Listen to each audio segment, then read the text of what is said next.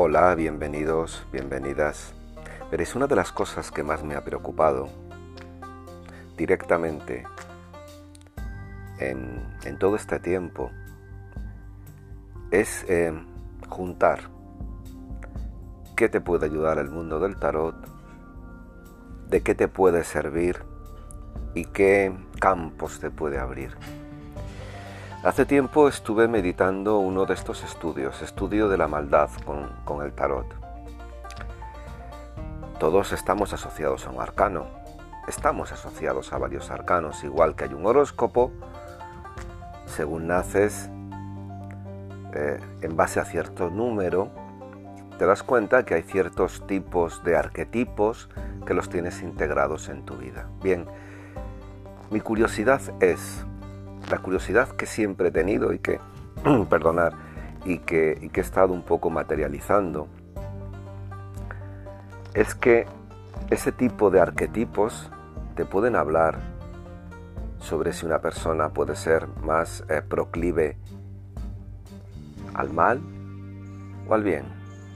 Se puede ayudar, se puede actuar antes. Y ahí entramos eh, lo que viene el título, el primer título de algunos que voy a publicar, Estudio de la maldad con el tarot. Vamos a coger ejemplos claros Vamos a ver ejemplos en donde socialmente que todo el mundo conoce, grandes asesinos.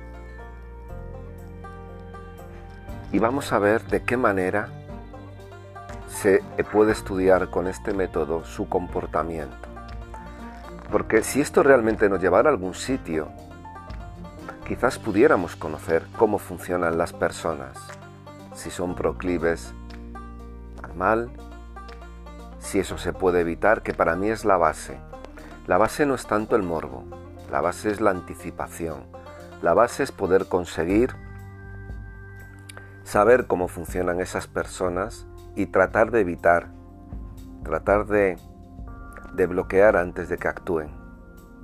Se podía haber hecho un estudio de Manson, se podía haber hecho un estudio de Ted Bundy, todo este tipo de personas, pasado, porque voy a centrarme sobre todo en el pasado, sobre todo asesinos en serie, que tienen todas unas características, han perdido la empatía, se les puede llamar el rango psicópatas, cada uno con sus matices.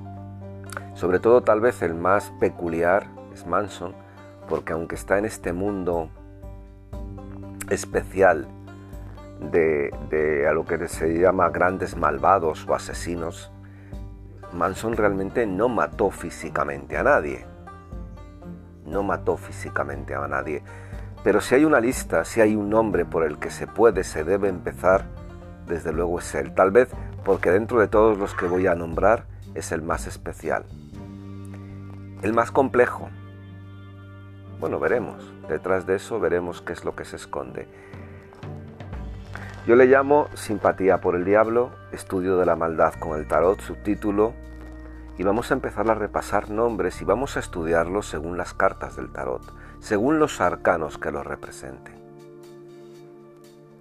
Trataré de no hablar mucho de de no hablar mucho de los asesinatos, de, no ser muy explícito, porque realmente lo que me interesa sobre todo es si son personas eh, que han sido en su, en su etapa primera, que es una de las más importantes, la niñez, eh, estables, si todas tienen un perfil determinado, si todas se configuran de una forma determinada, si todas funcionan de una forma determinada y sobre todo qué nos puede aportar este mundo de los arquetipos que se basa en, lo que, en lo que verdaderamente es tremendamente importante. Tú cuando naces, pues hay una, un día, un mes, un año, y es un poco como tu carnet de identidad.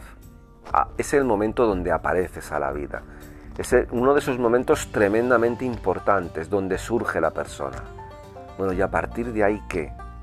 Y todo influye, nada, ya os digo que nada es casualidad. Todo obedece a una causa determinada. Quiero que me sigáis en este recorrido. Quiero que os sonriáis por, por lo de simpatía por el diablo, porque bueno, sabéis que era el título de la canción de los, de los Stones que además fue donde identificaban a Crowley, a Lester Crowley, directamente con, con ella.